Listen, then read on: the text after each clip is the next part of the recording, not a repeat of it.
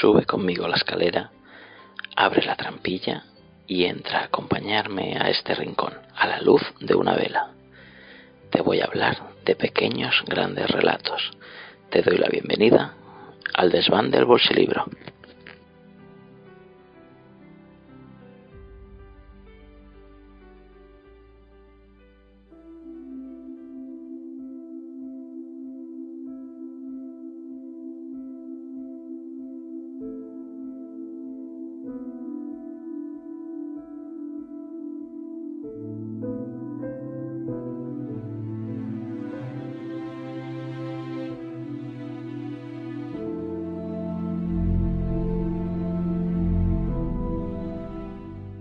Tomamos contacto con el planeta suavemente y solo tuvimos tiempo de descender.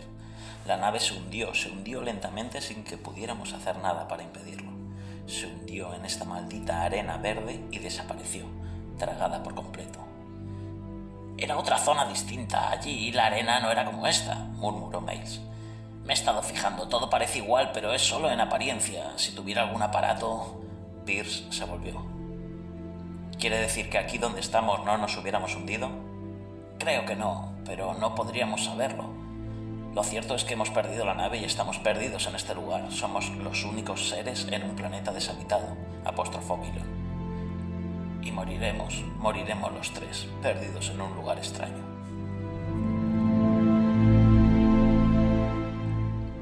Has escuchado parte del primer capítulo de la novela El planeta de las células.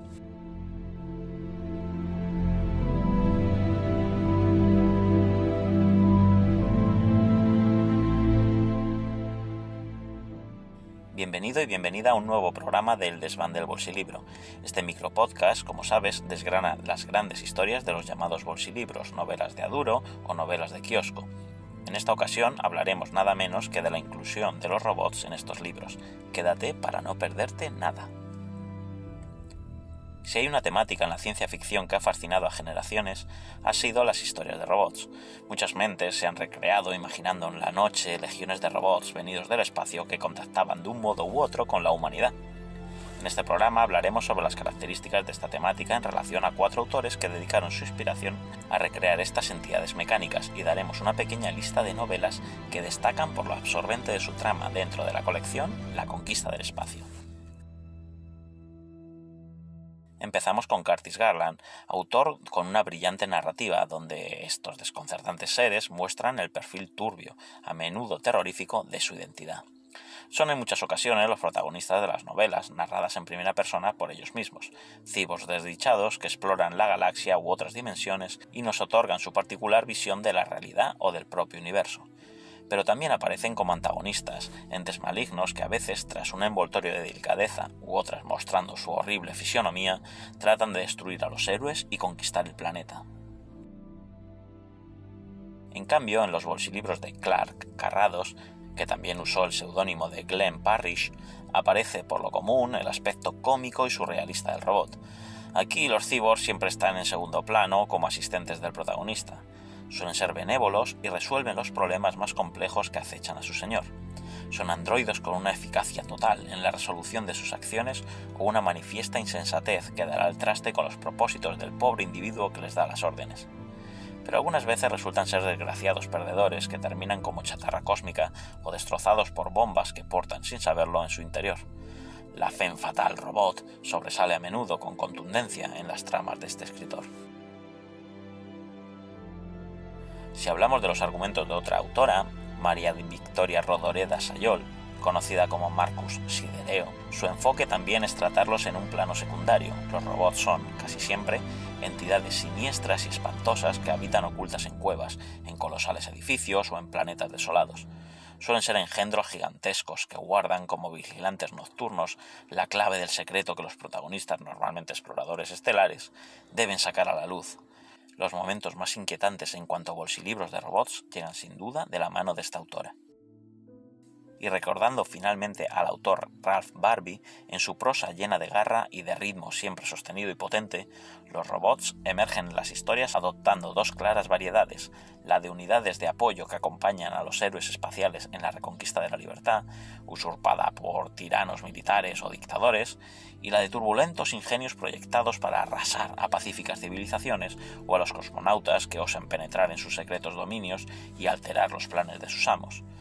A menudo hablamos de engendros que duermen en espera de la hora propicia para la invasión. Finalmente, como complemento a estas brevísimas reseñas, nombraré cuatro novelas, una de cada autor o autora mencionada, sobre la temática abordada, que popularmente destacan como novelas con historias bien consideradas. Son Crónicas Galácticas de Curtis Garland, Robots Prohibidos de Glenn Parrish, El planeta de las células de Marcus Sidereo y Las muñecas robiónicas de Ralph Barbie. Os invito a leerlas. Y hasta aquí este programa del desván del Libro, con este análisis de los robots en la literatura popular. Recuerda que puedes leer la reseña original de Luis Ángel Lobato que he adaptado en el magnífico blog Universo Bolsilibro de Alberto Sánchez, y seguir este y todos los demás podcasts que edita la Chus, como el MS2 Club sobre el sistema operativo MS2, el arcade de la semana sobre un salón arcade en el que jugar, rigor y criterio sobre temas variados y muy divertidos, o 2600 píldoras sobre la antigua consola Atari 2600. Seguro que no te defraudarán. Nos vemos en este desván en el próximo programa. Adiós.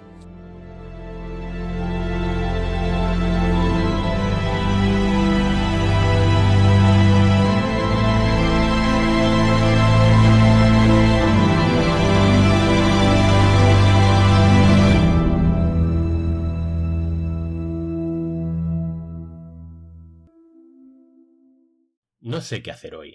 Sí, podría planchar, recoger la casa, fregar, llevar al niño al pediatra, hacer la comida para toda la semana. Pero me apetece algo diferente, algo mejor. Ay, esos recuerdos de juventud, esos recreativos en los que uno era feliz.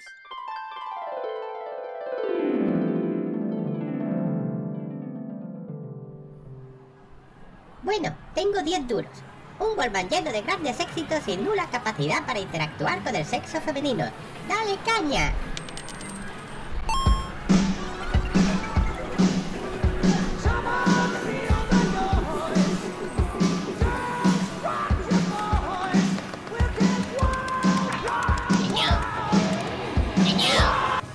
¿Eh?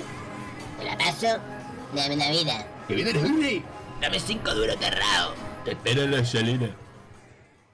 Bueno, pensándolo bien, a lo mejor no eran para tanto, pero ahora... Ahora sí. Reproducir Field de Noise. Reproduciendo Can't Find Me Way Home.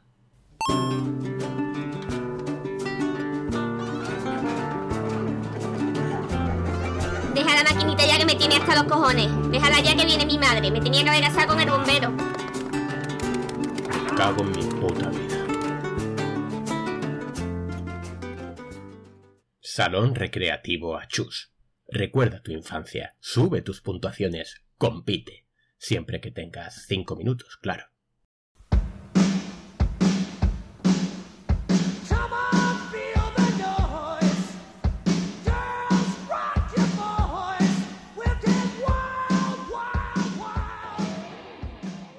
La Atari 2600 lo sigue petando. Escucha 2600 píldoras. El ET, Space Invaders, el Pac-Man. Escucha 2600 píldoras. Madre mía, qué nostalgia. Escucha 2600 píldoras. Una consola y negra con sus palancas. Escucha 2600 píldoras. La Atari es que es una calidad pésima. Escucha 2600 píldoras. ¿Y lo bien que no lo pasábamos?